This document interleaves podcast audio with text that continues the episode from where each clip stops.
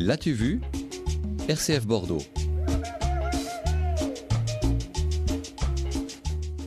Notre chronique BD, alors euh, aujourd'hui, une chronique qui va euh, commencer Clairville-Cosic avec euh, un gros merdre. C'est ça, loin de moi hein, l'idée d'offenser quiconque. Merdre, c'est bien sûr le mot inaugural, une sorte de glissement de terrain lexical qui ouvre la pièce de théâtre d'Alfred Jarry, Uburois, publiée pour la première fois en avril 1896, jouée quelques mois plus tard au Nouveau Théâtre.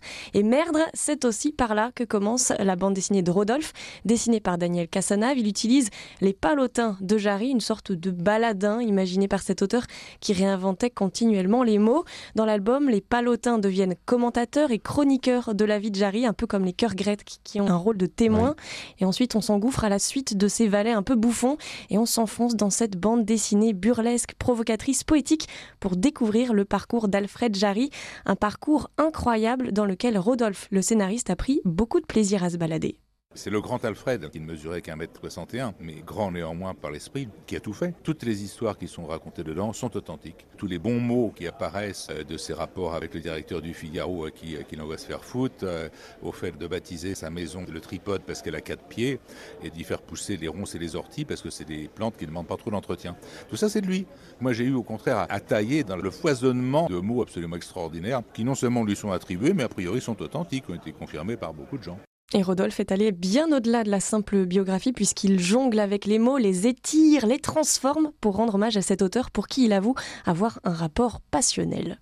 La première paye que j'ai eue euh, en tant que surveillant de demi-pension quand j'avais 18 ans, j'ai englouti deux mois et demi de, salaire pour les œuvres complètes de Jarry que j'avais débusquées au, plus de clients court à quand même 400 euh, ou 500 francs de l'époque, ce qui était absolument énorme pour l'édition complète Lausanne 1948. C'était passionnel.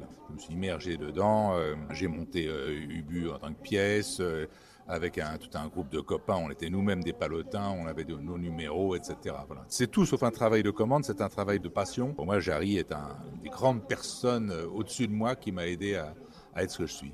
Le dessin de cet album est léger, le trait élastique, un peu flottant. Les trognes caricaturales croquées par Daniel Casanave rajoutent une couche à cet album qui nous fait sourire, nous bascule tête la première dans l'univers de Jarry, un poète fou, pas très sociable, qui est presque antipathique en fait, à tel point qu'au fil des pages, on s'en détache comme il s'éloigne du monde. Au fil des ans et de sa consommation d'alcool, Jarry s'éloigne du réel et ne parvient même plus à distinguer la frontière entre son univers ubuesque et sa réalité pas tellement rose, et on le regarde glisser doucement dans sa folie jusqu'au tombé de assez morose. Mais bon, de Jarry, on gardera ce talent malicieux à prendre tout à la légère et on continuera à rire, à lire et à dire merde.